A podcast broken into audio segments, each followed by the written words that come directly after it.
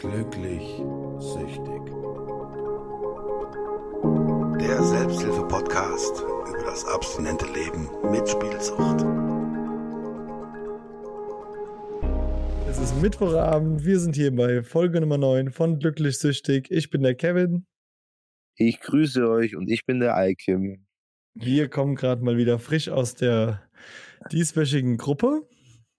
Alles ein bisschen turbulent heute gewesen, aber äh, trotzdem gut. Tolle Teilnehmerzahl, muss man wirklich sagen. Wie viele Leute waren wir jetzt am Ende?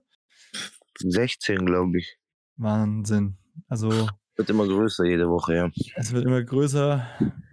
Natürlich sind auch mal ein paar faule Eier dabei, da muss man mal gucken.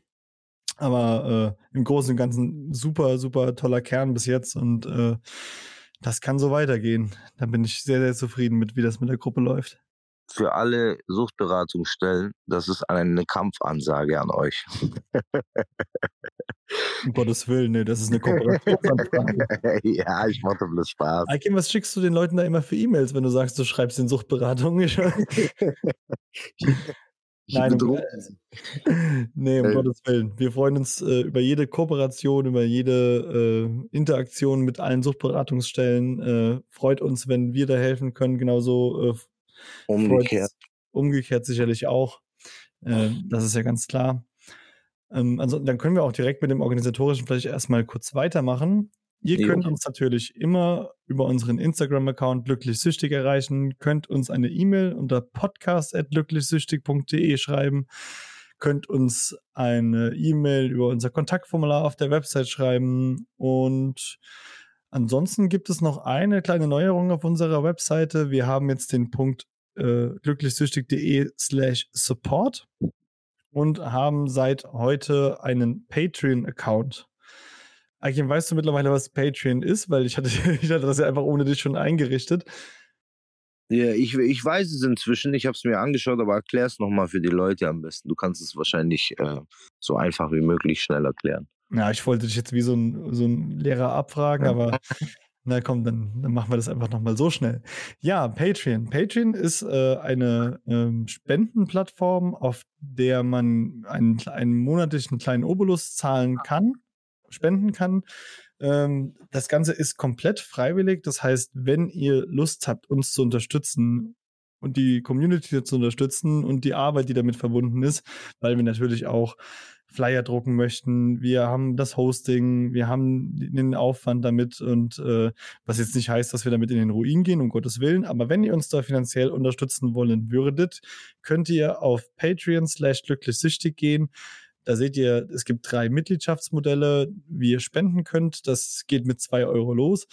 Äh, Habe ich übrigens aus symbolischer Sicht die, die zwei Euro genommen, weil ich dachte, äh, muss ich dir wahrscheinlich nicht erzählen, dieses typische zwei Euro Stück, das man in den Geldautomaten geschmissen hat. Da fand ja. ich, das war eine ganz nette Zahl, um äh, die als auch kleinste Spende zu nutzen. Könnt ihr jedenfalls für zwei, fünf oder 20 Euro im Monat äh, spenden. Wir würden uns sehr darüber freuen. Äh, gibt auch so ein paar kleine Benefits, die stehen da auch äh, dabei, was man bei welcher Spendenform kriegt. Und ähm, trotz allem, wie gesagt, äh, ich werde nicht müde, es zu betonen, dass sowohl Podcast als auch die Selbsthilfegruppe als auch die komplette Community komplett kostenlos sind und bleiben werden, 100%ig.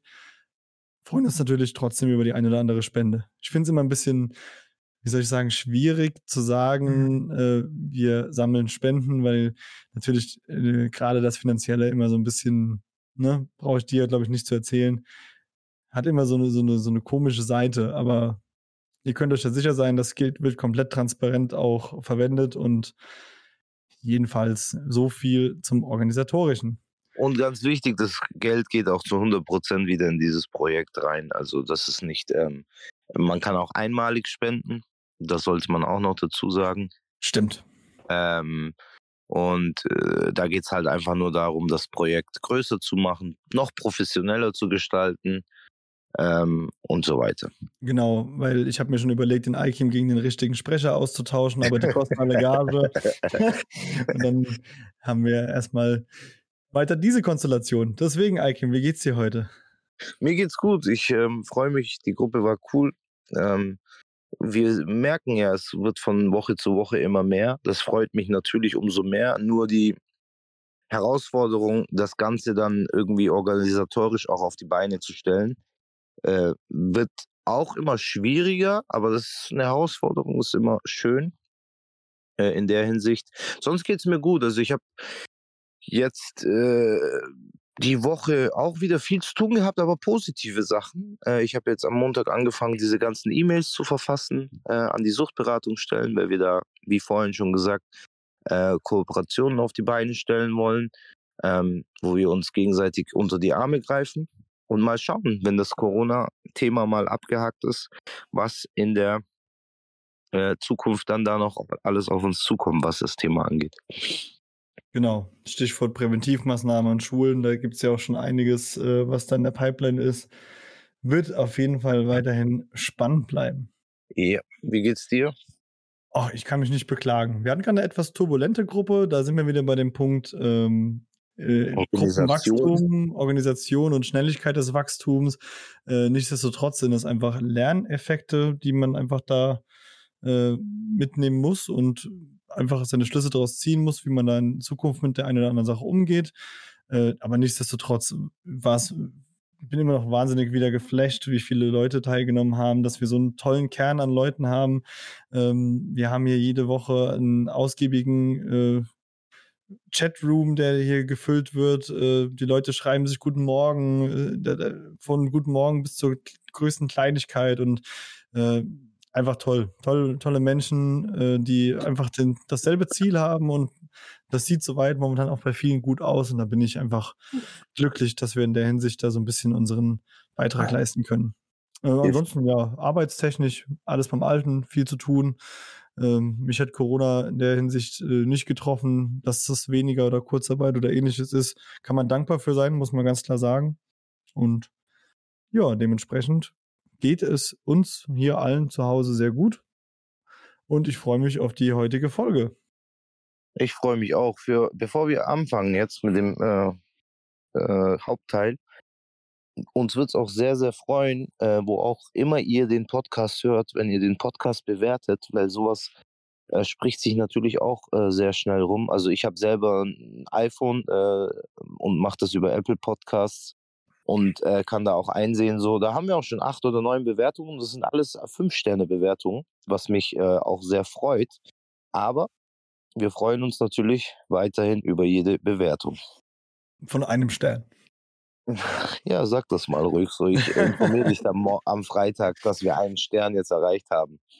Ich kann das äh, tatsächlich, glaube ich, ohne ein iPhone gar nicht einsehen. Ja. Also ich habe mal geguckt, äh, irgendwie werde ich ja nicht so schlau draus, aber äh, ich fühle mich sowieso immer mit, mit Apple-Produkten wie, wie ein Techniklegastheniker. Das ist ganz komisch. Also, das ist einfach nicht meine Welt. Mhm. Naja, sei es drum. Ja, unser Thema heute äh, ist die Therapie. Witzigerweise muss man dazu sagen, dass Aikim und ich, äh, ich hatte ja damals gehofft, dass wir unterschiedliche Erfahrungen hier mitbringen können, zumindest was die, was die Örtlichkeiten angeht. Jetzt hat sich vor zwei Wochen mal das, glaube ich, herausgestellt, dass wir in derselben Einrichtung waren. Ja, das, darüber habe ich mir gestern auch noch Gedanken gemacht. Ist jetzt halt schade, dass wir wirklich nur über diese ähm, Einrichtung reden können. Was ich aber ähm, dazu gerne sagen möchte, also am liebsten wäre es mir oder uns auch, falls wir, falls jemand zuhört, der selber gerade eine Therapie macht und gerne auch vielleicht anonym mitsprechen möchte, oder auch mal von anderen Therapiestätten berichten möchte, der selber schon mal eine Therapie hinter sich hat, der kann sich gerne melden bei uns. Ähm, es wäre, glaube ich, auch für uns mal interessant, wie das in anderen Therapiestätten, sage ich jetzt mal, äh, ja. Therapiezentren aussieht. Auf der anderen Seite wissen wir beide dann natürlich ganz klar, wovon der andere spricht. Das ist, hat ja auch so seinen Reiz. Deswegen hat seine Vor- und Nachteile. Ja, ja grund, grundlegend steht ja erstmal die Frage im Raum, was eigentlich so eine Therapie ist. Da gibt es ja auch verschiedene Formen. Ähm, wir persönlich haben beide eine stationäre Therapie gemacht. Das bedeutet, äh, du bist wirklich stationär an, am Therapieort für einen gewissen Zeitraum, wohnst dort, lebst dort quasi, hast da deinen dein Schlafplatz, deinen Schlafraum und ähm, dann gäbe es noch die ambulante Therapie. Ich weiß gar nicht, hattest du in der Form Berührungspunkte mit einer ambulanten Therapie? Nee, gar nicht. Ähm, ich habe das vorher mit meinem Therapeuten damals besprochen. Und er hat gesagt, äh, dass es in seinen Augen nicht so viel Sinn macht. Jetzt weiß ich es auch, also da können wir später auch nochmal einsteigen, warum. Aber ich habe ambulant äh, nichts zu tun gehabt, nein. Ich persönlich auch nicht. Ich habe zwar mit Leuten gesprochen, die auch eine ambulante Therapie gemacht haben, aber so ansonsten kann ich zu dem Punkt leider auch nichts sagen. Also auch da gerne Feedback, wenn da jemand äh, positive oder negative Erfahrungen mitgemacht hat da sind wir leider die falschen Ansprechpartner. Wir können jetzt nur von unserer stationären Therapie äh, sprechen. Also grundlegend ist ja aber die Frage, wieso man so eine Therapie macht, ah, beziehungsweise jetzt. wir können natürlich nur sagen, was ist unser Grund für die Therapie gewesen? Also ja. was war deine IKIM beispielsweise? Ähm, was war mein Grund für die Therapie? Das ist eine sehr gute Frage. Die Frage habe ich mich auch sehr lange noch gestellt, als ich selber noch in der Therapie war, also am Anfang so, was habe ich hier überhaupt verloren, wenn man das auch so formulieren kann. Ähm, also um ganz ehrlich zu sein, war es bei mir damals so, entweder Therapie oder Knast. Und das war der erste Grund, warum ich überhaupt zur Therapie gegangen bin. Auch wenn das jetzt wahrscheinlich den vielen Zuhörern nicht weiterhilft, aber das ist die ehrliche Antwort drauf. Es bringt jetzt nichts, äh, mich hinzustellen und zu sagen, ich habe mir das genau überlegt und ähm, ich wollte das damals. Ähm, bei mir wurde es so auferlegt und deswegen, ähm, ich bin froh, nicht, dass ihr das falsch versteht. Ich würde so eine Therapie jedem empfehlen und auch selber auch gerne nochmal eine machen. Jetzt ähm, nicht, weil ich noch ein Problem damit habe, sondern weil ich an diese Zeit zurückdenke und in mir löst das sehr viele positive Glücksgefühle aus. Deswegen meinte ich das. Das kann ich voll und ganz verstehen. Ich finde es auch, äh, abgesehen davon, muss ich sagen, mega gut, dass du da so brutal ehrlich bist. Äh, man könnte es natürlich auch schön reden und äh, das machst du hier nicht. Und am Ende ist ja, sag ich mal, alles, was zählt, was du aus der Therapie gemacht hast und für dich mitgenommen hast. Und äh, in meinem Fall war es ein bisschen anders. Ähm, jetzt, jetzt glaubt mir das natürlich keiner, aber ich habe mich, hab mich wirklich selbst für die Therapie entschieden. Ähm, ich hatte ja schon mal in der vorherigen Folge erzählt, dass ich eineinhalb Jahre abstinent war, ohne eine Therapie. Äh, zwar mit Selbsthilfegruppe eine Zeit lang, aber nicht mit einer Therapie. Und es stand damals äh, im Raum, auch mit meinem Suchtberater Werner damals, über den wir schon öfter gesprochen haben, äh, das Thema anzugehen, aber war unser beider Gedanke, es erstmal, sag ich mal, auf diese Art zu versuchen und es sah ja auch wirklich erfolgsversprechend aus. Umso erschreckender war dann äh, der Moment des Rückfalls, aber dieses Thema zu gegebener Zeit in einer anderen Folge. Auf jeden Fall hatte ich nach diesem Rückfall und nachdem ich mich wieder für den abstinenten Weg entschieden hatte und äh, für mich selber einfach gar nicht verstanden, was ist da passiert. Warum äh, bist du rückfällig geworden und äh, der Umgang damit war auch ein ganz falscher, woraufhin ich dann einfach gesagt habe, okay, dann müssen wir einfach nochmal äh, dann doch ein bisschen tiefer bohren und äh, war auch erneut in der Beratungsstelle nicht mehr beim Werner, sondern umzugsbedingt äh, in einer anderen äh, Einrichtung. Ich glaube, das war die Caritas. Jedenfalls bin ich einfach zu einem Suchtberater gegangen und äh, habe da ganz klar gesagt, so sieht es aus. Ähm, und jetzt ist der Punkt, wo ich tatsächlich über das Thema Therapie nachdenke und welche Optionen gibt es da. War auch für mich ein komplett neues Thema. Und mir wurde dann gesagt, äh, ja, wir können Sie für eine Therapie anmelden. Und äh, das ist eigentlich auch so der nächste wichtige Punkt, den vielleicht viele gar nicht wissen, wie man sich überhaupt für so eine Therapie anmeldet. Ich weiß nicht, ist dir diese, diese Aufgabe der Anmeldung mehr oder weniger genommen worden oder wie ist das dann gewesen bei dir durch die, sag ich mal, Verpflichtung der Therapie? Nee, ähm, also ich weiß noch ganz genau den Prozess. Ähm, ich war ein paar Mal bei Suchtberatung, äh, bei der Suchtberatungsstelle in Memmingen damals, auch von der Caritas. Oder war das AWO? Aber ist ja egal, alle gleich. Also wir wollen jetzt niemanden benachteiligen. Das ich nicht gerne. ja, deswegen, also egal ob Caritas, im Endeffekt ist es auch egal. Aber ähm, und ich wusste damals auch noch gar nicht, äh, was passiert da. Man muss dazu sagen, äh, die haben das zwar im Gericht gesagt, dass ich das machen soll, Das will ich noch korrigieren. Aber es war keine Bewährungsauflage oder so. Die haben gesagt, machen Sie das. Und deswegen habe ich dann gesagt, okay, Eikim, entweder Knast oder Therapie. Weißt du? Also, weil wenn ich dann nochmal vor Gericht gewesen wäre und gesagt hätte, äh, ich warte immer noch nicht auf Therapie, dann wäre ich im Knast gelandet. So habe ich das vorhin gemeint. Okay. Ähm, und ich weiß noch, wie das abgelaufen ist. Also der Therapeut hat äh, bei mir mitgeschrieben natürlich und im Endeffekt ist der Therapeut ja, wenn ich das damals nicht falsch verstanden habe, dafür da, um das festzustellen, wie schwerwiegend das bei einem ist. Dann redet man äh, mit ihm halt über Gott und die Welt, über die Kindheit und so weiter und so fort. Es stellt natürlich auch gezielt Fragen, was ich auch sehr cool fand. Und am Ende schreibt er dann einen Bericht an die deutsche Rentenversicherung. Das ist dann so eine ich weiß gar nicht, ob man das, ist das, heißt das Empfehlung? Nein, Empfehlung ist ja was Positives. Also er schreibt auf jeden Fall. Nö, so kann man empfehlen. Also er, er, empfiehlt einfach in dem Fall, äh, dass man äh, denjenigen für eine stationäre Therapie anmeldet.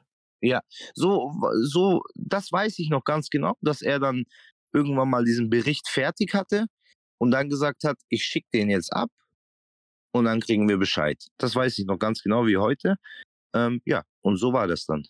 Richtig, das war bei mir genauso. Ich bin, glaube ich, auch der Meinung, man kann sich auch selbstständig für so eine Therapie anmelden. Denke aber, dass einfach äh, es wesentlich einfacher ist, in dem Fall einfach eine Beratungsstelle zu konsultieren.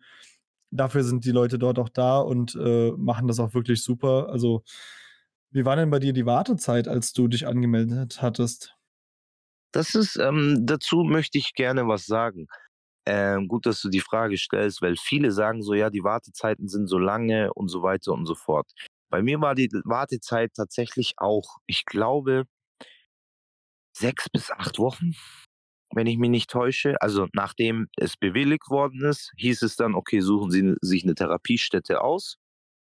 Ähm, was man auch dazu sagen muss, ganz kurz, in der Suchtberatungsstelle ist es halt auch so, dass der Therapeut dir auch eine äh, Therapie empfehlen kann. Der kann sagen, okay, da war schon mal jemand, da ist es ganz gut. Das hast du halt, wenn du selbstständig machst, auch nicht. Das kommt das auch noch dazu. Ja, genau. Mhm. Also man kann auch und, Wünsche äußern. Also das. Äh, ja, ja, eben. Und genau. ähm, und dann waren sechs bis acht Wochen. Aber was ich explizit dazu sagen möchte, wie bei allem so im Leben, ich habe dann irgendwie die Schnauze voll gehabt äh, und wollte, ich bin da dann auch sehr ungeduldig und wollte dann einfach dahin und hinter mich bringen sozusagen und habe dann da angerufen der Therapiestätte. Wie nennt man das eigentlich? Therapiestätte hört sich so falsch an. Kannst du mir mal einen richtigen Begriff dafür sagen? Klinik.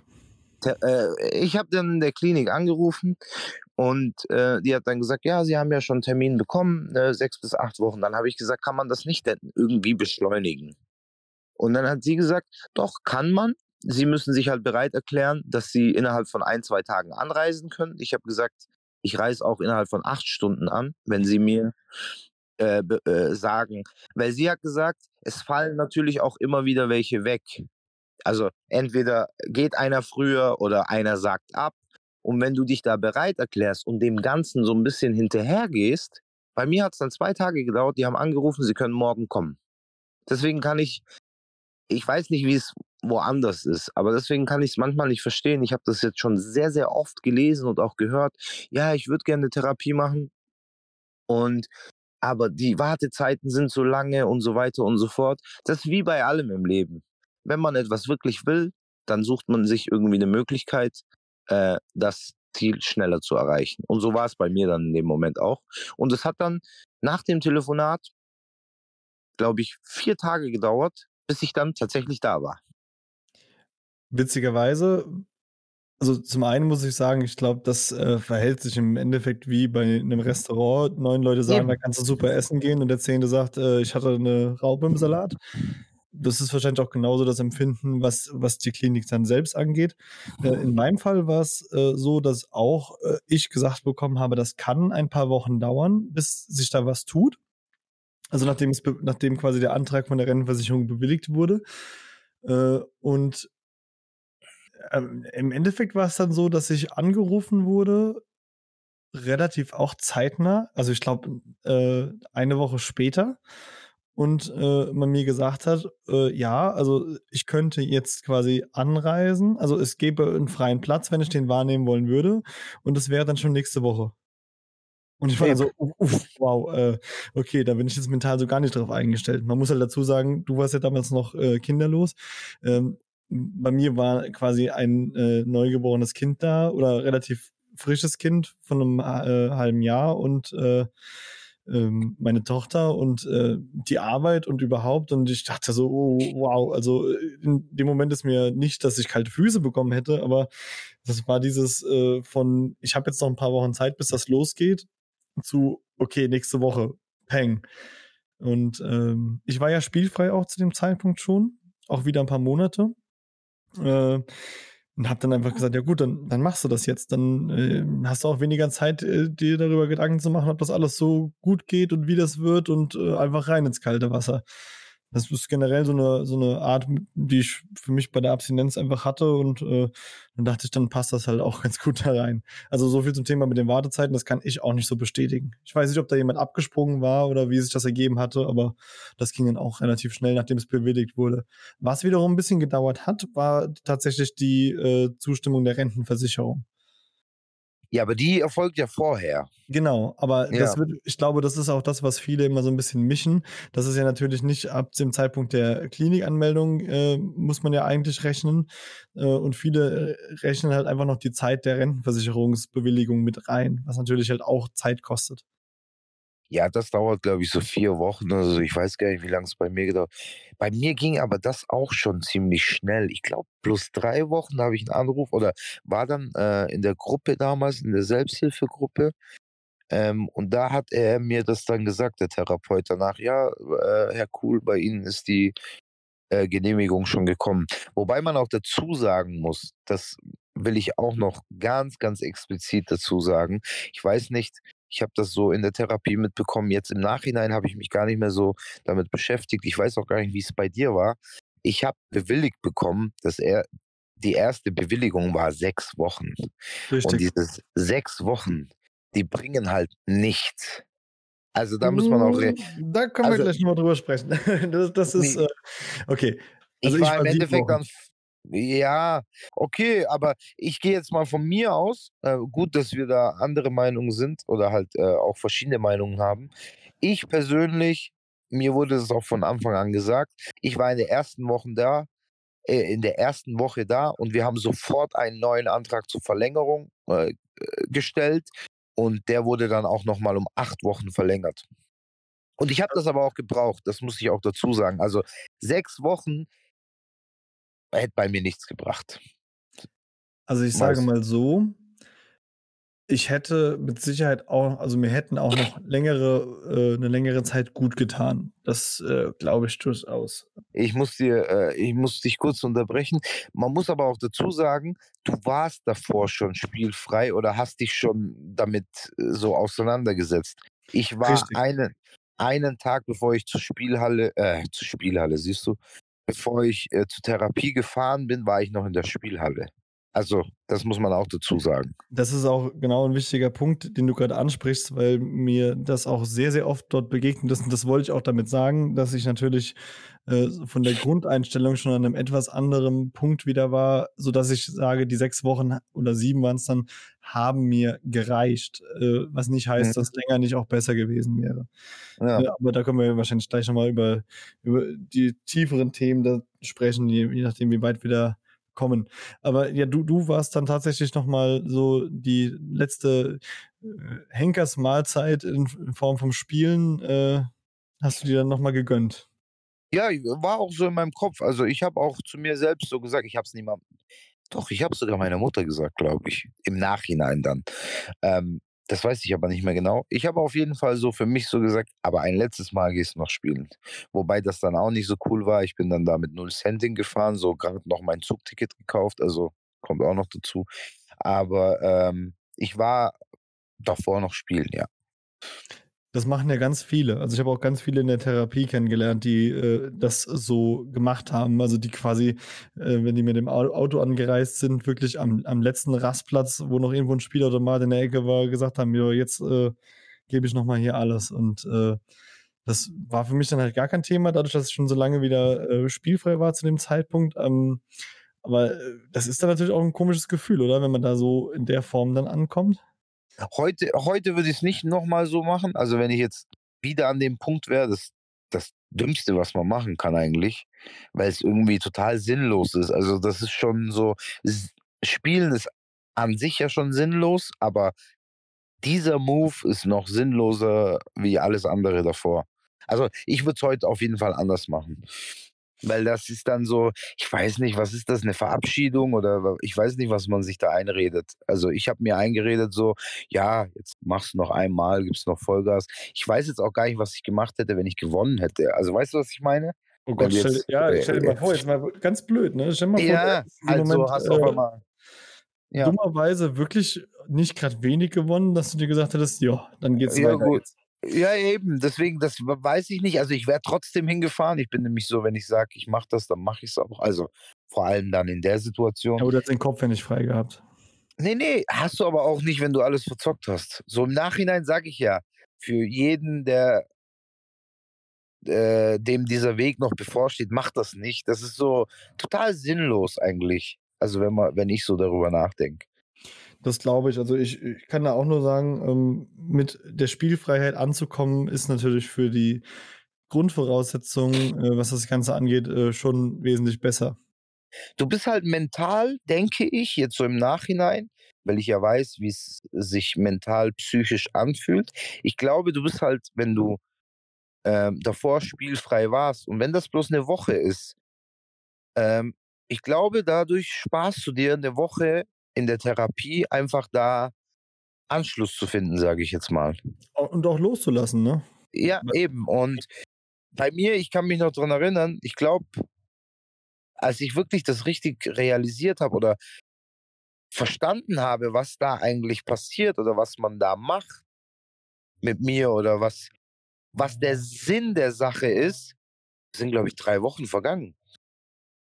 Ja. Ich denke, das ist, das, man kann das so ein bisschen vergleichen äh, für diejenigen, die keine Therapie oder diese Erfahrung nicht gemacht haben. Es ist wie wenn du sich, sag ich mal, von einer Frau trennst und äh, direkt bei der anderen einziehst.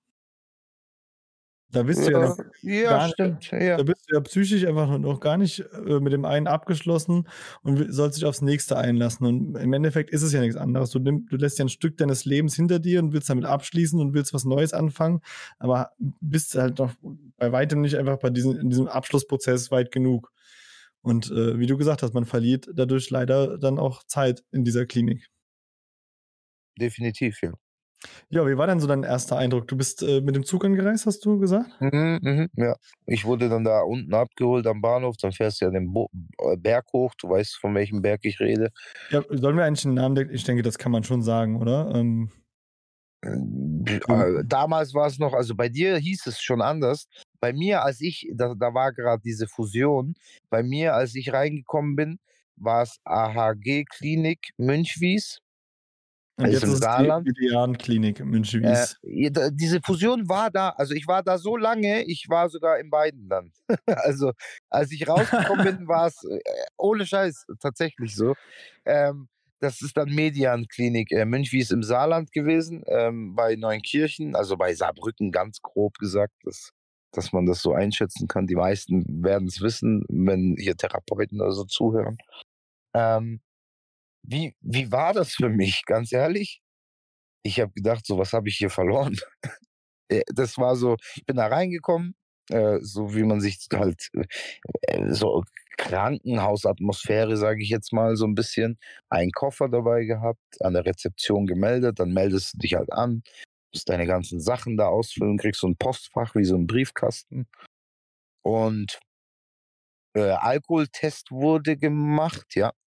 Ähm, Stimmt, die habe ich ja. ganz vergessen. Ja, ähm, das machen die ja bei jedem, wenn du reinkommst. Ich glaube sogar auch, musstest du nicht auch pinkeln? Ich glaube, wir müssten auch pinkeln, oder nicht? Wegen Drogen? Kann das sein? Ja, Im Laufe der Zeit auf jeden Fall. Also ich weiß ja. nicht, ob es direkt am Anfang war, aber im Laufe der Therapie auf jeden Fall, ja. Ähm, aber das war alles kein Problem, weil ich habe nie irgendwie zu viel Alkohol getrunken oder nie, äh, Drogen habe ich sowieso noch nie genommen. Ähm, deswegen war mir das egal. Aber so im ersten Moment, jetzt um auf die Frage zurückzukommen, so, ich, es war wirklich so, was habe ich hier verloren?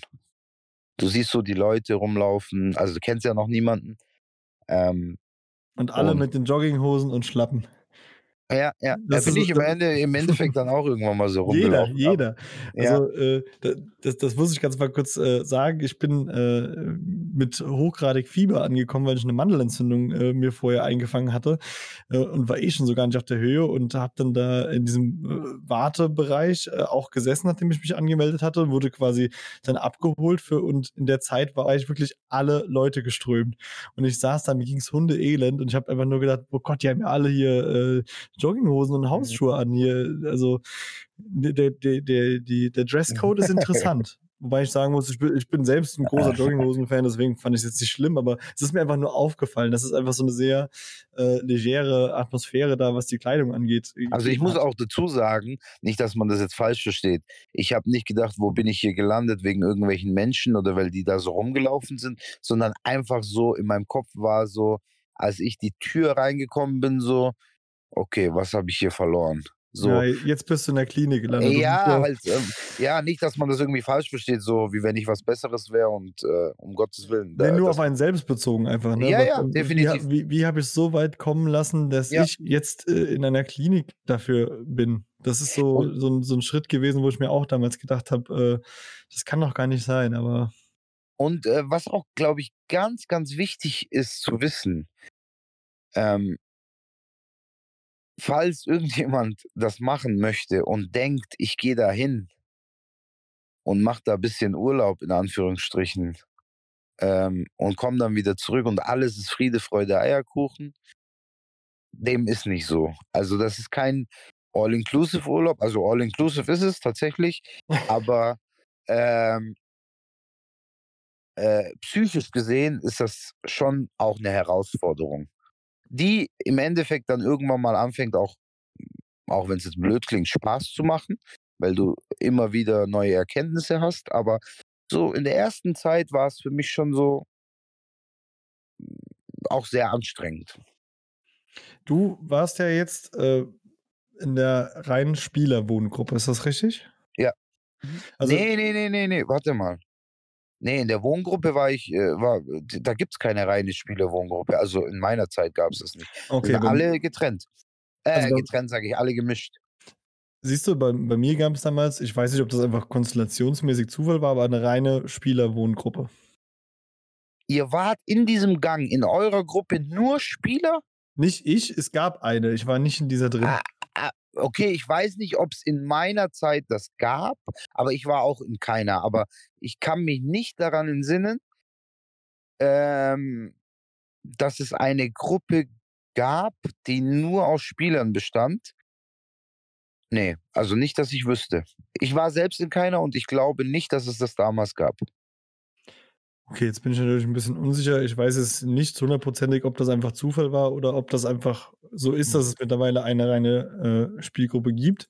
Kann sein, ja, das weiß ich. Auf jeden Fall, ich war auch in einer gemischten Gruppe. Also man muss dazu sagen, man, man sitzt, wie gesagt, wie wir gerade gesagt haben, in diesem Anmeldebereich, dann wird man abgeholt, dann kriegt man so einen schönen Kofferwagen wie am Flughafen. Mit dem fährt man dann sein Gepäck äh, an sein, in seine Wohngruppe und äh, dann sieht man erstmal so sein Zimmer. Äh, vielleicht beschreiben wir mal kurz, wie das äh, so aussieht im Großen und Ganzen. Also ich muss ganz ehrlich sagen, ich war überrascht, ähm, dass das Zimmer so cool war. Man muss aber auch dazu sagen, ich weiß nicht, was das für einen Hintergrund hat. Ich weiß es heute immer noch nicht. Pathologische Spieler haben irgendwie den Luxus, dass sie Einzelzimmer bekommen. Ich kann euch diese Frage nicht äh, beantworten, warum das so ist weil andere, die ein Drogenproblem hatten oder so gemischter Konsum nennt sich das, glaube ich, Alkohol und so, die haben Zweier, Dreier gab es, glaube ich, auch ganz selten, aber Zweierzimmer gehabt. Kann ich dir sagen. Also es ist, es ist eigentlich Quatsch, aber äh, also meiner Meinung nach, aber es ist de facto so, dass in den anderen Suchtbereichen es dieses äh, Vier-Augen-Kontrollprinzip einfach gab, dass man gesagt hat, äh, in Form von Angst vor Rückfällen, äh, dass einfach zwei in einer Wohngruppe sind, die gegenseitig auf sich aufpassen. und man quasi bei dem Spieler sagt, äh, also das ist wahrscheinlich einfach eine veraltete Maßnahme gewesen und wer weiß, ob die heute noch so ist, weil damals war natürlich der Digitalbereich noch nicht so ausgeprägt wie heute, dass man da gesagt hat, die können ja in ihrem Zimmer de facto keinen Spielautomaten aufstellen. Ich schätze einfach, das ist der Background dazu.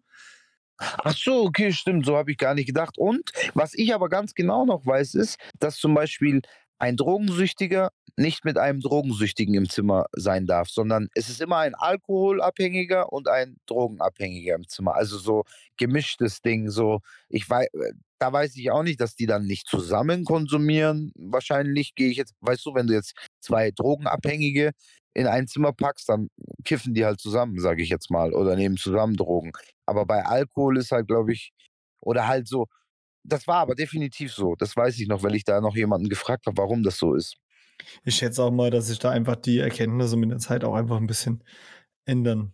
Und äh, vielleicht auch durch den äh, Betriebswechsel da ist ja aber auch eigentlich wurscht. Ja, die Zimmer, ja. muss ich auch sagen, waren, äh, das äh, kann man auch sagen, positiv. Also es ist jetzt natürlich kein äh, All-Inclusive Urlaubszimmer, aber es ist ein sauberes, schönes Zimmer. Ähm, man hat ein Badezimmer ein eigenes dabei und ist dann quasi in einer Wohngruppe mit, äh, wie viele wie viel Menschen waren es denn? Zehn? Zehn, zwölf, glaube ich. Ja, ich glaube auch so um den Dreh. Äh, ist man mit äh, verschiedenen Menschen und mit verschiedenen äh, Problemen, die in der Klinik sind, zusammen in einer Wohngruppe. Ich persönlich war in Gruppe 16. Ich weiß nicht, kennst du deine Nummer noch? Boah, war ich. Ich war die Gruppe unten. Wir hatten die Zimmer mit, den, äh, mit der Terrasse. Also Terrasse äh, mit Balkon. Ähm, war das zwölf? Falls jemand zuhört, der mich auch kennt und da vielleicht auch dabei war, bitte sag mir mal, welche Gruppe das war. Ich weiß es nicht mehr. Ich weiß bloß, ähm, nur ganz kurz für diejenigen, die sich unter Wohngruppe nichts vorstellen können. Diese Gruppen sind immer so in Gänge aufgeteilt und hinter jeder, hinter jedem Gang geht eine Tür zu und da sind 10, 12 Zimmer und die Menschen haben dann auch so eine Gruppenküche und das ist dann halt so aufgeteilt. Ich denke, das ist dann besser zu handhaben. Was ich aber auch cool fand, also ähm, das ist so, da entsteht dann auch irgendwann mal so das Gemeinschaftsgefühl. Wie wenn man jetzt die ganze Klinik, weil das ist ja eine Riesenklinik, wenn du jetzt sagen würdest, ihr gehört alle zusammen irgendwie, weißt du, dann hast du 200 Leute oder 300. Ähm, das haben die cool geregelt. Ich weiß zwar nicht, was das für einen Hintergrund hat, aber fand ich cool. Naja, es hat den therapeutischen Hintergrund, ne, dass man gesagt hat, man hat eine Bezugsgruppe, mit der hat man auch äh, einen gewissen Kern an therapeutischen Einheiten, die man immer mit diesen Menschen wieder zusammen hat, dass man einfach auch gewisse Prozesse zusammen verfolgen kann. Weil natürlich, wenn du jede Woche mit 100 anderen gemischt bist, dann äh, kann da auch kein Prozess entstehen. Ach, stimmt, gut, gut erklärt. Und ein interessanter Punkt ist auch noch, ähm, es ist ja, das muss man halt auch wissen, es ist nicht so, dass man da hinkommt und äh, dann kommen alle am Montag an und alle sind in einer Wohngruppe, äh, so dass quasi alle neu wären, sondern das sind immer fließende Übergänge. Das heißt, man kommt in eine Wohngruppe, zu diesem Zeitpunkt ist dann einer quasi aus der Gruppe ausgeschieden, den man dann quasi in dieser Wohngruppe ersetzt. Und genauso in der Zeit, in der man selbst da ist, gehen auch andere aus dieser Gruppe heraus und andere kommen nach. Was ja. halt auch ein sehr interessanter und wichtiger Schritt ist, weil man sich auch an Menschen gewöhnt und dann erstmal so denkt, oh Gott, mit dem kam ich super klar und der geht jetzt, wie soll das hier weiter funktionieren? Und äh, dann kommt der nächste und äh, kommt auch neu in der Gruppe an. Und wir hatten ja schon mal den Satz, komm erstmal an, äh, glaube ich, in einer der vorherigen Folgen beide so ein bisschen äh, mit Humor gesagt. Ähm, willst du erklären, was es damit auf sich hat? Ähm, wie soll ich das erklären? Gute Frage. Ähm, also ich habe mich gefragt, warum das so ist. Ich würde es jetzt so erklären, dass es halt, dass man halt merkt, dass man am Ende, äh, am Anfang noch gar nicht da ist. Weil man denkt ja so selber, ja, ich bin jetzt da, aber ja, es prasselt so viel auf einen ein und irgendwann mal, also bei mir war eben dieser Zeitpunkt nach drei Wochen, hatte ich so das Gefühl, okay, jetzt bin ich da, jetzt bin ich angekommen. Also jetzt kann ich mich damit identifizieren oder mir eingestehen, okay, ich habe ein Problem, jetzt geht's los und so weiter und so fort. So würde ich es jetzt erklären. Bisschen ja, so diesen inneren Zugang zum einen zu sich selbst und äh, ich glaube auch zum anderen dieses, äh, man hat am Anfang natürlich auch so ein paar äh, Sachen, die einem erstmal komisch vorkommen. Ne? Also ich habe dann am Anfang auch gesagt, ja, wieso ein Alkoholtest? Ich bin doch kein Alkoholiker. Und genauso habe ich dann auch, äh, war, hieß es dann Handyverbot ist auf dem Gelände. Also da gibt es natürlich auch ein paar Regeln. Was? Äh, ja. Ihr habt Handyverbot gehabt? Also nee. Handy, Handys wurde, also waren nur erwünscht im eigenen Wohnraum, also im eigenen Zimmer. Okay, daran kann ich. Ich habe damals kein Smartphone gehabt, weil ich es verspielt habe, bevor ich in die Therapie komme. Ernsthaft, also das ist kein Witz. Es war ein iPhone 7 äh, damals. Ähm, deswegen war mir Handy da nicht so wichtig. Da hatte ich irgend so ein billiges Handy, was nicht mal Internet gehabt hat. Aber Wahrscheinlich nicht die schlechteste Idee für so eine Therapiephase, ne? Ja, war für mich ideal. Wirklich. Ähm, kann ich jedem auch nur empfehlen. Also ähm, Fernseher und so ist sowieso auch verboten. Ich weiß nicht, wie es mit Lap Laptop darfst du im Zimmer, glaube ich, haben. Aber nee, ist, glaube ich, auch, ist, glaube ich, auch verboten. Ich will jetzt nichts Falsches sagen. Aber auf jeden oh, Fall. Es ist schon wieder so lange her, ne? Jetzt, ja. Also ich bin mir relativ sicher, dass, also zumindest als ich da war, waren Laptops nicht erwünscht. Also jeder, der sich einen Gefallen tun möchte, der kapselt sich am besten von der Außenwelt komplett ab, weil so ist es am besten. Ich, ich kann nur von Zeit, ja. Äh, zumindest für die ersten zwei, drei Wochen definitiv, weil ähm, wenn ich mein Handy dabei gehabt hätte, jetzt mit Instagram und hier und da und dann mit dem schreiben, also äh, klar habe ich auch mal eine SMS oder so verschickt, aber ich weiß zu diesem Zeitpunkt, dass mein Handy immer im Zimmer war. Es hat mich gar nicht interessiert. Genau, das ist auch irgendwann das, dieser, dieser Schritt, der dann einsetzt, dass man, dass man wirklich, was man sich schwer vorstellen kann, so komplett auch ohne Handy klarkommt. Das ist ja für Ja, das war auch voll cool. Äh, mega cool. Ja, man fängt wieder an, mehr zu sprechen. Man ist, äh, man ist da einfach viel präsenter mit anderen Leuten und äh, das ist, äh, fand ich persönlich auch, das war, so komisch das klingt auch, allein das war schon eine super interessante Erfahrung. Und ähm, ja, also wie gesagt, man ist in dieser Wohngruppe und hat einen sehr fließenden Übergang an Menschen, die einen ausgehen. Und äh, ja, wie, wie ging es weiter, Eichim? Wir müssen, wir müssen das echt zusammen rekonstruieren. Dann hatte man, glaube ich, auch direkt das erste Einzelgespräch, ne? Ähm, man hat das erste Einzelgespräch, das ist sogar, glaube ich, am ersten Tag gewesen. Ja, ja, das ist ziemlich ähm, direkt. Das war ähm, ja ein Einzelgespräch. Das ist dann die Bezugs Therapeutin heißt sie dann oder Bezugspsychologin, ich weiß gar nicht mehr, wie sie heißt, aber es ist eine Psychologin, die halt für dich zuständig ist in dem oder ein Psychologe, der in dieser Zeit immer mit dir diese Einzelgespräche führt und ähm, dann kriegt man da wie so einen Stundenplan eigentlich. Ja. Den, den kriegst du gleich auf den Tisch gelegt. Äh, was ich auch sehr cool finde, also da ist dann dein Tag auch wirklich getaktet. Was man aber auch dazu sagen muss, das wusste ich damals nicht. Ich habe gedacht, da ist Montag bis Sonntag so volle Kanne, so morgens bis abends. Dem ist auch nicht so. Also man hat genug Ruhezeiten. Am Wochenende steht meistens sowieso nichts an, was du auch brauchen wirst, auch wenn viele jetzt, die das äh, noch vor sich haben, denken, ja, was mache ich denn da am Wochenende? Glaub mir, du hast genug zu tun dann, irgendwann mal.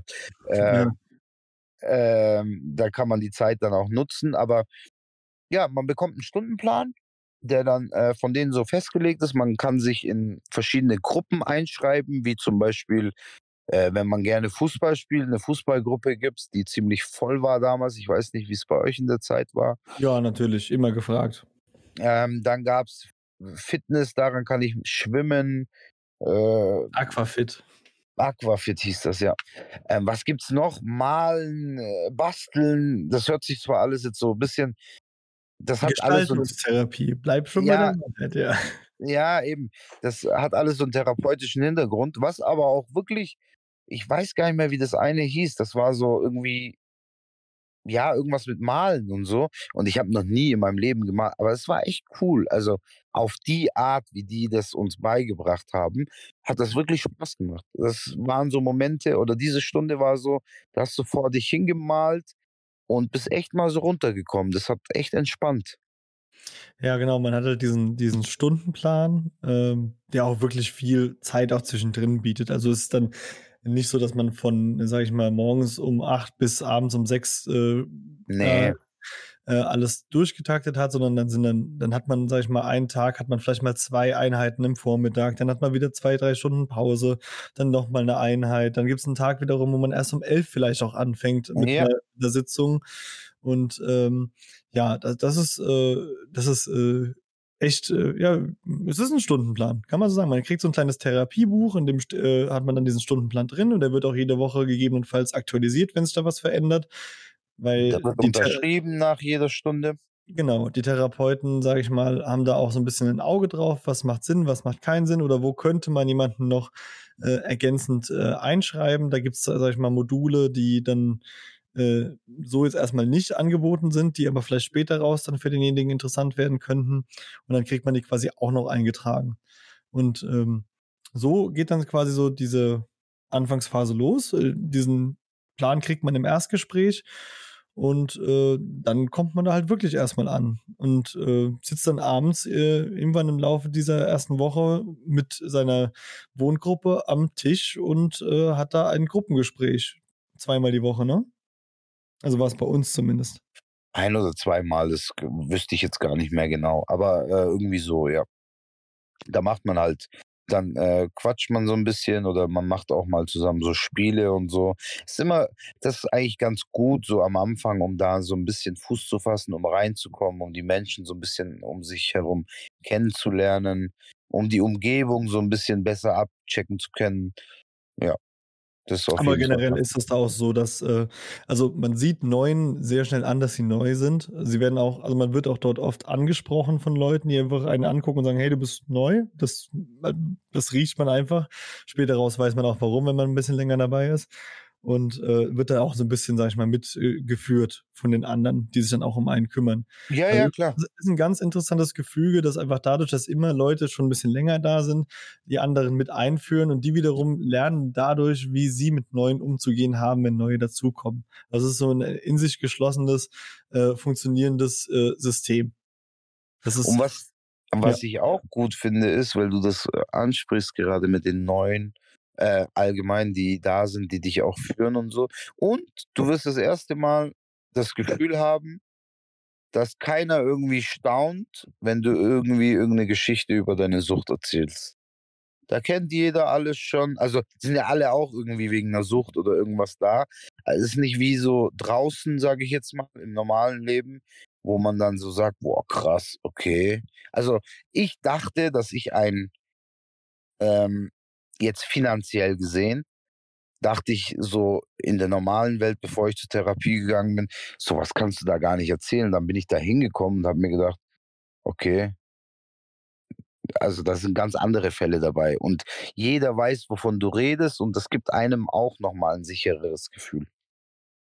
Also war, war bei mir so. Ja, man, man, man, und das ist auch irgendwann der Zeitpunkt, wo man einfach, wie wir auch schon mal gesagt haben, merkt, dass es einfach am Ende nicht mehr um die Zahlen geht, die da hinten dran stehen. Dass das einfach Wertigkeiten sind, die gar nichts mehr mit dem Thema zu tun haben. Äh, ob jetzt einer, sage ich mal, 100.000 oder 10.000 verspielt hat, weil, weil das einfach äh, in dem Moment nicht relevant ist. Relevant ist, wie der Mensch sich damit fühlt, wie er damit umgehen will oder umgeht und äh, was da mit ihm passiert. Ja, klar. Jetzt hast du gesagt, bei dir war zum Beispiel kein konkretes Handyverbot. Wie war das mit anderen Regeln und Pflichten, äh, die du so äh, kennengelernt hast? Ähm, damals war für die Spieler, ich glaube, die ersten zwei Wochen durften wir gar nicht raus. Also das bedeutet gar nicht raus, auch nicht zum Einkaufen, irgendwie diese, dieses Grundstück verlassen. Aber ich glaube im Nachhinein, also nach den zwei Wochen kann man das ganz normal. Du kannst auch mit, wenn am Abend, ähm, was haben wir gemacht? Wir sind mal eine Shisha rauchen gegangen. Wir sind mal so in die Stadt gegangen, so zum Bummeln. Ähm, halt so ganz normal. Wir sind auch mal ins Freibad gefahren, weil damals war sehr heißes äh, Wetter, obwohl wir, obwohl das Mai war erst, war sehr, sehr warm. Ähm, ja, ich, mir fällt jetzt keine andere Regel ein. Also zwei Wochen durften wir nicht raus. Klar ist auf dem Gelände Alkoholverbot und so, falls du jetzt sowas meinst, aber sonst äh, hatte ich jetzt keine Einschränkungen. Also ich erinnere mich zum einen auch, äh, wie du, äh, diese Zwei-Wochen-Regel, dass man nicht raus darf, beziehungsweise ich glaube, dann gab es auch noch diesen Übergang, wo man gesagt hat, wenn man rausgeht, dann mit jemandem, der schon länger dort ist, quasi als Begleitperson. Ähm, ansonsten äh, weiß ich noch, es gab abends diese, äh, also schon Sperrstunde, wo es, äh, sag ich mal, Stimmt. Man sollte dann nicht mehr aus seinem Zimmer rausgehen oder aus seiner Wohngruppe, so rum war das, ne? Wohngruppe war okay. Wohngruppe, ja. Sprich, man sollte dann nicht mehr in der Klinik rumrennen. Äh, ab 10 Uhr, meine ich, war das so. Ja, Ich das richtig- 22 Uhr. Genau, und ähm, sollte sich dann quasi in seiner Wohngruppe aufhalten, dementsprechend dort aber auch in der Gruppenküche. Und äh, ja, ansonsten gab es natürlich noch die Pflichten. Ähm, zum einen, sage ich mal, die Pflichten, die einem als äh, Spieler auferlegt werden, ein Finanztagebuch zu führen. Um, Das ist aber keine Pflicht. also bei mir wurde das schon. Es wurde schon, äh, es, für mich war es eine Empfehlung. Okay. Also ich habe es schon vorgezeigt immer, ich habe es auch durchgeführt, aber soviel ich weiß, war es keine Pflicht. Also es war jetzt nicht so, du fliegst raus, wenn du das nicht machst. Okay, wobei man auch sagen muss, also da muss ich jetzt auch mal kurz das Feedback geben, äh, ein Finanztagebuch in der Situation zu führen, in der man eigentlich kein großartiges Geld ausgeben kann, weil man in einer äh, Umgebung ist, in der es nichts auszugeben gibt, fand ich sowieso ein bisschen schwierig. Also klar, wenn man am Wochenende weggefahren ist, ja, aber naja. Also ich fand's, ich muss dir ganz, ganz ehrlich sagen, ich bin da ganz anderer Meinung. Da gab's doch diese Automaten. Ich bin da nämlich so einer, also Automaten, äh, Kaffeeautomaten und so, Ja. äh, Snickers und so. Das hat mir extrem geholfen. Das habe ich, diese Kleinigkeiten habe ich mir da reingeschrieben, weil ich einer bin. Ich hab, ich gebe jeden Tag Geld aus und wenn es nur ein Euro ist. Ähm, oder wenn ich Duschdas geholt habe oder was weiß ich, äh, oder mal Kaugummis. Mir hat dieser Finanzding extrem geholfen, um mal wieder zu verstehen, wie viel Geld eigentlich wert ist. Also was sind 10 Euro wert? Muss ich dir ganz ehrlich sagen. Okay, ja gut. Okay, dann, dann nehme ich meine Kritik zurück. Nee, ist ja okay. Das ist ja dein Empfinden. ja, Ähm, natürlich. Jeder nimmt ja auch was anderes aus der Zeit mit. Und Ja, eben. Das ist, Und aber das ist ja aber- gerade interessant zu sagen, dass wir da unterschiedliche Auffassungen haben und das ist ja auch gut so. Bei mir war das definitiv so. Ähm, ich habe das am Anfang sehr sorgfältig gemacht. Dann hat man da mal wieder so ein Loch, wo man zwei, drei Tage auslässt, wenn man vielleicht ein bisschen zu viel ausgegeben hat, jetzt so beim Rewe und so, oder hat man sich mal Schuhe gekauft. Ähm, weil äh, komischerweise habe ich dann gemerkt, wow, ich habe zwar nicht so viel Geld, weil ich Arbeitslosengeld bekomme, aber irgendwie bleibt mir so viel jeden Monat, weil ich ja nicht Hm. mehr gespielt habe. Weißt du? Ja, d- gut, das ist natürlich ein Wahnsinnseffekt in der Hinsicht. ja. Hast du Besuch empfangen in der Zeit, als du da warst? Darfst du, also du darfst Besuch empfangen, da, darauf wollte ich noch gerade kommen, aber da darf natürlich Ja, das Äh, sollte man voraussetzen, ja. Entsch- Entschuldigung.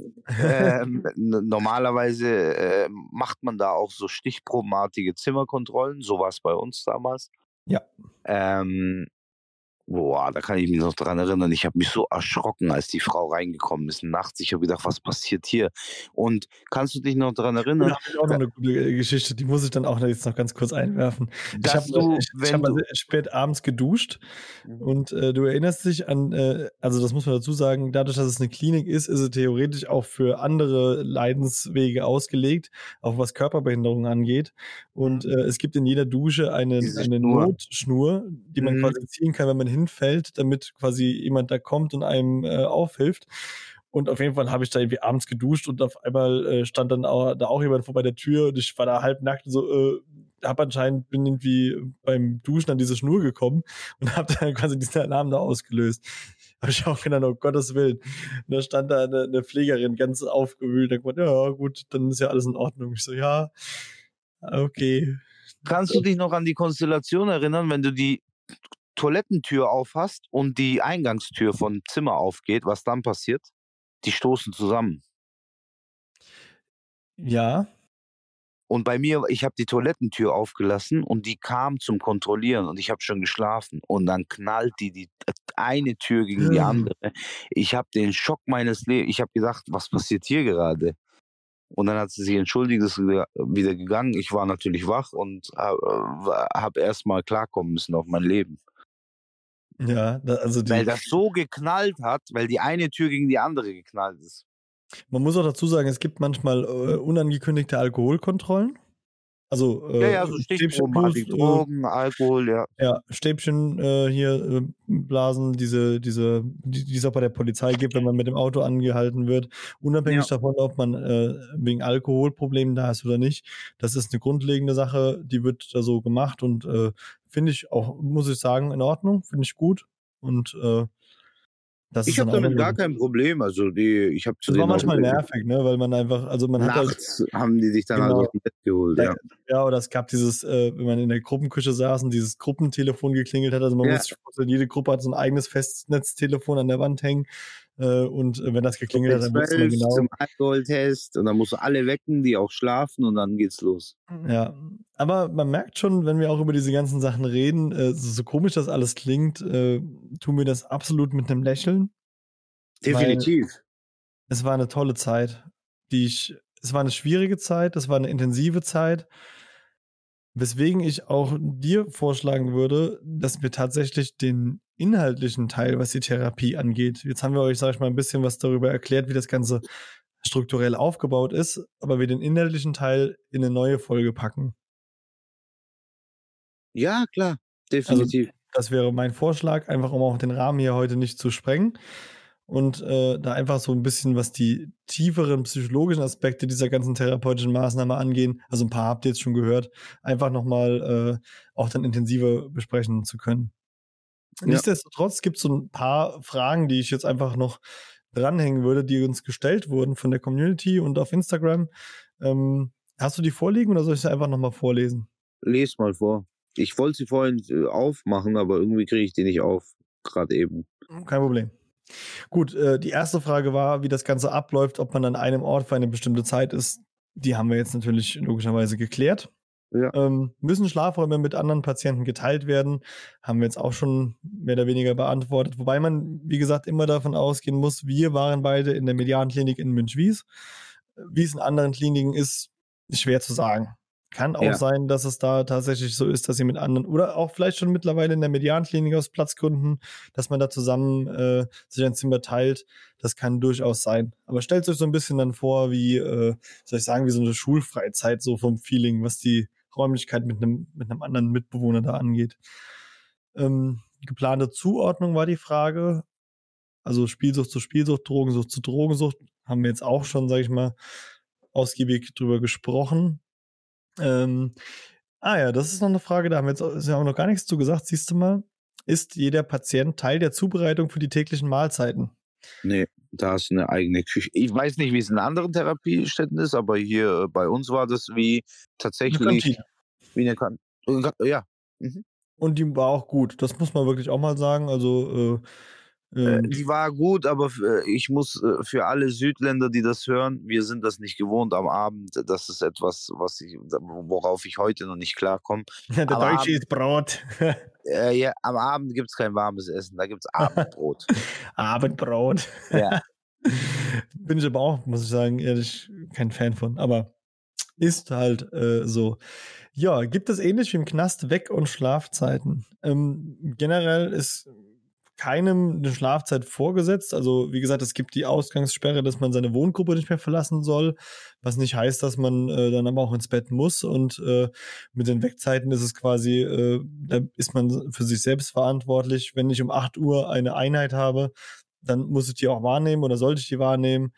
Äh, mal verschlafen ist da auch äh, bei dem einen oder anderen schon vorgekommen. Da manchmal kann man einfach nicht schlafen. Es passiert viel in einem, dass man verarbeitet und dementsprechend, äh, also auch mir ist es äh, eigentlich bin ich nicht der Typ dafür, aber auch ich bin schon mal wirklich um 5 vor 8 rausgerollt, weil ich äh, verpennt hatte. Und ähm, aber generell gibt's da keine, äh, keinen Zwang zum Aufstehen, wenn ihr keine Termine habt in der Form. Jo, so sieht's aus. So, jetzt haben wir noch so ein paar tiefergehende Fragen. Wie groß war die Angst bei euch beiden, nach der Therapie wieder rückfällig zu werden? Bei mir eigentlich gar nicht. Es ist zwar passiert, können wir gerne äh, dann in der neuen Folge, aber ich habe gar nicht dran gedacht. Für mich war das so, jetzt geht's erst richtig los. Also positiv, jetzt geht's erst richtig los. Ich fange jetzt an zu leben. Ja, ich hatte auch keine Angst, rückfällig zu werden. Ich hatte so ein bisschen Angst, wieder ins Leben einzusteigen, muss ich sagen. Ähm, diese Angst hat, war bei mir auch nicht. Diese Angst hätte ich, glaube ich, gehabt, wenn ich zurück in mein altes Leben, in meine alte Heimat gegangen wäre. Aber für mich war das ja wie so ein Abenteuer. Ich bin ja dann komplett, ich habe ja komplett von Null angefangen. Deswegen war für mich das viel mehr Vorfreude als Angst. Ich habe Respekt dafür gehabt, natürlich, weil du weißt nicht, wo landest du dann im Endeffekt. Bei mir war das so. Aber ich wusste, ich gehe nicht mehr zurück in mein altes Umfeld. Ich fange komplett neu an. Deswegen war es auch so ein bisschen mit Neugier und Vorfreude begleitet. Ja, ich denke mal über den, sowieso über den Austritt nach der Therapie. Das wird wahrscheinlich dann auch der Teil für die zweite Folge äh, Ja. der Thematik sein, dass wir da nochmal ein bisschen näher drauf eingehen. Jo. Ähm, wenn wir von Gewohnheit sprechen, wie groß war euer Suchtdruck in, einem, in meinem normalen Alltag außerhalb der Therapie? Wie ist die Frage denn gemeint? Ja, wahrscheinlich wie groß unser Suchtdruck nach der Therapie war. Also, also man, man darf sich jetzt nicht vorstellen, dass äh, man aus der Therapie rauskommt und damit äh, in der Form äh, nicht mehr mit solchen Sachen zu kämpfen hat. Das ist eine Man- gute Antwort, ja, definitiv. Ja. Man lernt besser damit umzugehen, man lernt es besser zu erkennen für sich selbst. Man es ändert aber nichts an den Drucksituationen an sich. Mit der Zeit ja, doch, aber wenn man frisch rauskommt, gibt es genauso Drucksituationen, wie es sie auch davor gab. Würde ich mal so Aber- zumindest sagen. Ja, ich glaube, du weißt zumindest dann, dass es nicht mehr um Geld geht, was die wissen, äh, wa- was die meisten nicht wissen, bevor man reinkommt. Und äh, man kann die Situation auch, wenn man, man muss halt achtsam sein, was halt auch sehr, sehr anstrengend sein kann, wenn man sich damit ähm, nie befasst hat. Aber man merkt, okay, jetzt könnte es brenzlig werden oder welche Situationen in der Therapie lernt man ja auch oder redet man ja auch sehr oft darüber, äh, in welchen Situationen das passiert ist, dass man da reingegangen ist. Und wenn man das schon so ein bisschen entschlüsselt hat, dann ist es natürlich nochmal in Anführungsstrichen einfacher, dagegen zu wirken. Ja, das denke ich, ist gut, gut getroffen, auf jeden Fall. Welchen psychischen Stress seid ihr nach der Therapie begegnet? Einem höheren, den ich jemals zuvor äh, nie hatte, weil mir das Leben davor Spaß gemacht hat und ich mir nicht so viel Gedanken gemacht habe. So sage ich dir ganz ehrlich. Ja, ich muss das unterschreiben. Das klingt jetzt zwar so, als ob so eine Therapie einen kaputt macht, aber dazu muss man auch einfach sagen, dass äh, ich wahrscheinlich für uns beide sprechen kann, wenn man einfach sagt, dass wir vor der Therapie und also noch in der Spielerzeit vor allem, ähm, da hattest du zwar auch psychischen Stress, aber du hast ja immer alles weggeschoben. Eben, Und- deswegen, du hattest ja ein Ventil. Genau, und dieses, äh, dieses Wegschieben sollte man, wenn man, sag ich mal, eine ganz erfolgreiche Therapie äh, absolviert hat, sollte man eigentlich nicht mehr machen. Im Gegenteil, man, man nimmt dann quasi die, die psychischen Stresssituationen an und reflektiert sie, um dann zu lernen, damit umzugehen. Und dementsprechend, ja, man begegnet mehr Stress, aber der wird dann auch mit der Zeit weniger, weil man einfach daraus auch wieder einen Lerneffekt hat. Von daher ist Wer- das schon okay. Wenn man sich dran gewöhnt. Genau das. Das Leben zurück in den Alltag mit eventuell anderen Abläufen wie in der Therapie. Habt ihr dort Eingewöhnungsprobleme durchgemacht? Beispiel Schlafzeiten wurde hier genannt. Nee. Äh, Stell mal die Frage nochmal, bitte. Ja, ob du einfach, ob es Abläufe die gab, die du in der Therapie so für dich angenommen hast, äh, die dir später raus äh, Probleme wieder in der Eingewöhnung im normalen Leben gemacht haben. Ach so, ähm, doch, weil in der Therapie habe ich nämlich, ich habe immer schon in meinem Leben Sport gemacht, was mir jetzt äh, jobmäßig äh, nicht mehr so gelingt, aber äh, in der Therapie ist es halt so, du hast halt die Alltagsprobleme nicht. Du gehst nicht arbeiten, du kommst nicht gestresst von der Arbeit. Und ich habe es mir so angewöhnt, dass ich jeden Morgen Sport gemacht habe. Also irgendwann mal nach drei Wochen habe ich dann angefangen damit, dass ich jeden Morgen eine halbe Stunde laufen gegangen bin. Ich weiß gar nicht mehr, ob es morgens war. Aber ich bin auf jeden Fall jeden Tag dort im Wald, äh, an dem angrenzenden Wald, 30 Minuten laufen gegangen. Ich war vom Rad. Ja, Aber- oder aber ich, genauso, war auch ja. mal, ich war auch mal äh, beim Schwimmen, je nachdem, auf was ich äh, Lust gehabt habe. Und das halt umzusetzen in einem Alltag ist auch möglich, wenn man einen normalen Job hat. Ich rede jetzt von meinem Job als Lkw-Fahrer, ist nicht immer so ganz einfach und das bringt dich auch durcheinander oder frustriert. Mich hat's frustriert, ähm, wenn man das dann nicht so umsetzen kann. Ähm, weil natürlich ist es in der Therapie was anderes. Du äh, bist, wirst zwar psychisch beansprucht, aber körperlich nicht. Also das bedeutet, du kannst da jeden Tag Sport machen, aber wenn wir wissen, wie das ist, wenn du zehn Stunden arbeitest, dann überlegst du dir halt dreimal, ob du jetzt noch Sport machen gehst oder nicht. Das Ja. ist mal ein Beispiel. Also Sportthema ist bei mir leider auch äh, etwas, was äh, mir heute noch wirklich weh tut. Ich bin äh, nicht, dass das das Ziel der ganzen Sache war, aber ich hab, bin mit 10 Kilo weniger aus der Therapie gekommen, mit einer wesentlich besseren äh, Physis, äh, weil ich auch wie du äh, dann auch regelmäßig täglich äh, mindestens eine Stunde Sport gemacht habe, eher zwei bis drei, wenn gutes Wetter war, in Form von Volleyball oder was auch immer. Und ähm, das ist zum Beispiel was, was ich äh, ja außerhalb der Therapie einfach bei weitem nicht mehr äh, machen konnte. Also mit zwei Kindern und einem, einem Vollzeitjob. Äh, natürlich würde es, wie du sagst, äh, gehen, äh, aber ich bin auch ganz ehrlich, momentan ähm, noch kann ich mit der, der kleinen Kugel, die ich vor mir herschieb, leben und äh, da, da, das ist dann halt so. Lieber bin ich, sag ich mal, gesund und äh, rund und gesund ist mein Motto, ja. Ja. ja, ähm, was habt ihr konkret nach eurer Therapie verändert, was am meisten geholfen hat? Boah, schwere Frage. Struktur. Na gut, die Struktur hatte ich beispielsweise vorher auch schon. Ich sage jetzt mir- einmal, ja, Ja. Also Nochmal? bei mir, äh, äh, ich würde behaupten, dass das Wichtigste auch immer noch heute ist für mich Struktur. Struktur bedeutet, was jetzt in meinem Job natürlich auch wieder schwierig ist, ähm, durchs LKW fahren, wenn man nicht so viel, äh, so gut Termine legen kann, aber so kleine Erfolgserlebnisse, wie zum Beispiel, ich möchte, ich muss morgen einen Brief wegbringen. Jetzt ganz simpel und total blöd, aber man weiß, wie das ist, wenn man so in seinem Strudel drin steckt ähm, und äh, so Situationen hat, ja, mache ich morgen, mache ich morgen, mache ich morgen, mache ich morgen. Auch wenn es nur eine Sache von zehn Minuten ist. Aber das sind so kleine Erfolgserlebnisse, die einem auch mit der Zeit dann Glücksgefühle äh, wieder, richtige Glücksgefühle ähm, ja, erschaffen oder Bereiten, ja. bereiten. Ähm, das ist, das ist definitiv das, was mir am meisten hilft und geholfen hat.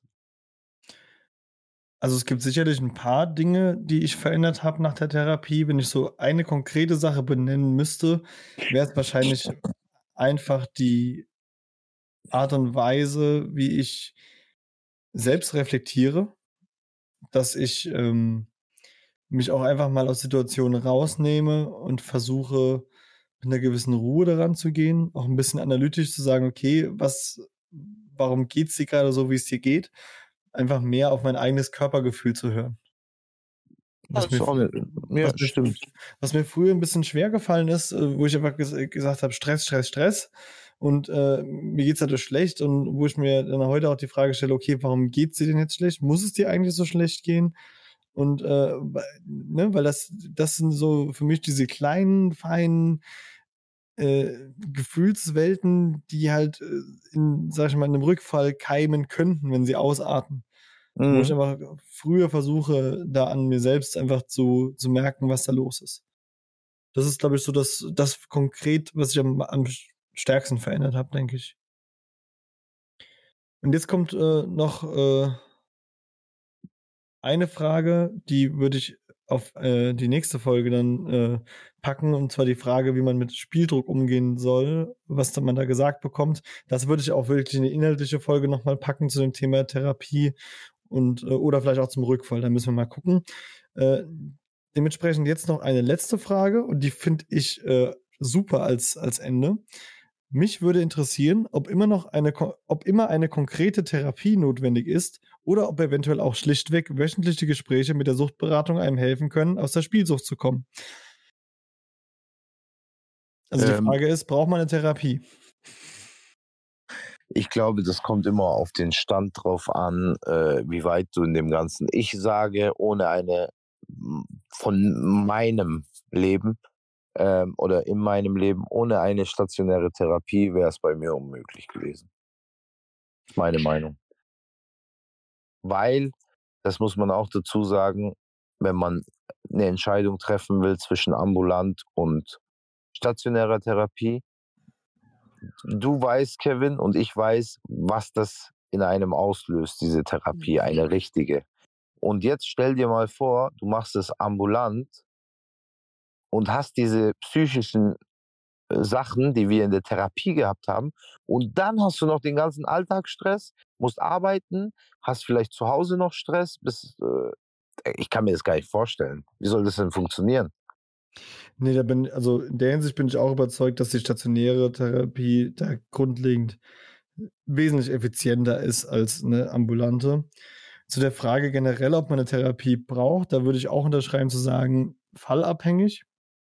Ich persönlich denke auch, dass ich sie gebraucht habe. Und ich würde einfach so die Gegenfrage stellen, was hat man zu verlieren? Also wa- was, was, äh, ich sag mal, schaden kann eine Therapie in meinen Augen, wenn du ein Problem mit der- mit der Hinsicht hast, nicht. Nee, eben. Und ähm, mit Sicherheit geht es auch ohne eine Therapie. Es gibt ja auch Menschen, die darauf schwören, ohne Therapie, ohne Beratung, ohne alles die Sucht in den Griff zu kriegen. Das mag ganz schön für die sein und äh, es ist dann natürlich auch immer eine Frage, sprechen wir wirklich von der Sucht oder, sag ich mal, eine, eine kleinen temporären Problematik. Ähm, in, in dem Fall von uns über jahrelange angewohnte Spielgewohnheiten äh, ähm, unmöglich. Und äh, was auf jeden Fall, sage ich mal, da immer hilft und das rundet das Ganze jetzt so ein bisschen ab, ist, auch wenn es keine Therapie ist, zumindest die wöchentliche Auseinandersetzung mit der eigenen Problematik, äh, mit den eigenen Gefühlen in Form beispielsweise einer Selbsthilfegruppe. Das ist schon eine sehr hilfreiche Instanz in dem Moment. Könnte nie eine Therapie ersetzen, aber kann auch nur gut tun. Deswegen hier nochmal zum Abschluss des Ganzen. Äh, unser, unsere Einladung an euch, wenn ihr noch nicht dabei seid, kommt gern mal in unsere Selbsthilfegruppe jeden Mittwoch auf Instagram. Äh, erinnern wir auch nochmal gerne immer daran. Und ansonsten auf unserer Website glücklichsüchtig äh, slash digitale Selbsthilfegruppe. Da könnt ihr euch auch schlau machen, wie das Ganze funktioniert. Und ähm, Aikim, das war äh, eine schöne Reise in die Vergangenheit heute, muss ich sagen. Das, Ja. ist, das machen wir auf jeden Fall dann nochmal mit äh, mehr Detail und Schwerpunkt auf die eigentlichen Gruppeneinheiten. Das ist einfach ein sehr umfassendes Thema, müsst ihr verstehen, dass wir das nicht alles an einem Tag reingepackt kriegen. Aber es hat mir riesig Spaß gemacht. Mir auch, das ist auch immer so wieder, da lernt man wieder neue Sachen. Also wenn man sich dann so in die Zeit reinversetzt, löst in einem auch Gefühle aus, also ob positiv, negativ. War aber cool. Also äh, für mich war es durchweg positiv. Auf dem Wege grüße ich auf jeden Fall gerade mal jeden, der das vielleicht in der Medianklinik in Münchwies hört und auch in jeder anderen Klinik. Äh, ich wünsche euch allen eine gute Zeit da draußen, die das gerade wahrnehmen, wie auch immer es mit Corona gerade da funktioniert. Ich hoffe gut. Grüße an Wohngruppe 16, unbekannt, wer auch immer da jetzt drin ist. Äh, Grüße äh, muss ich jetzt einfach auch nochmal aussprechen an äh, meine Therapeuten von damals. Äh, ich weiß nicht, ob ich den Namen nennen darf. Diejenigen wissen auf jeden Fall, wer gemeint ist. Ich weiß auch von einer, dass er das Ganze hört und äh, fühlt sich bitte ganz doll gegrüßt und äh, ihr macht da alle einen tollen Job. Von uns Und- beiden gibt es hier auch fünf von fünf Sternen, oder? Ja, definitiv. Ich wollte gerade, falls äh, der, dein Therapeut das hört, ich sage den Namen jetzt auch nicht, äh, an meine äh, Therapeutin, Psychologin mit einem Augenzwinkern grüße. Ähm, sie wird schon wissen, warum, aber ähm, ja. Dann machen wir Schluss für heute, würde ich sagen, oder? Jo, Wie gesagt, ihr könnt uns auf Instagram per E-Mail oder Webseite erreichen. Äh, guckt euch gerne mal, wenn ihr Lust habt, unseren äh, Bereich mit Support an, was unser Patreon ist, wie das funktioniert. Wir würden uns da freuen, wenn ihr uns da unterstützt. Und ansonsten wünschen wir euch eine ganz schöne Woche und bis zum nächsten Mal. Schöne Woche und bis zum nächsten Mal. Tschüssi. Ciao.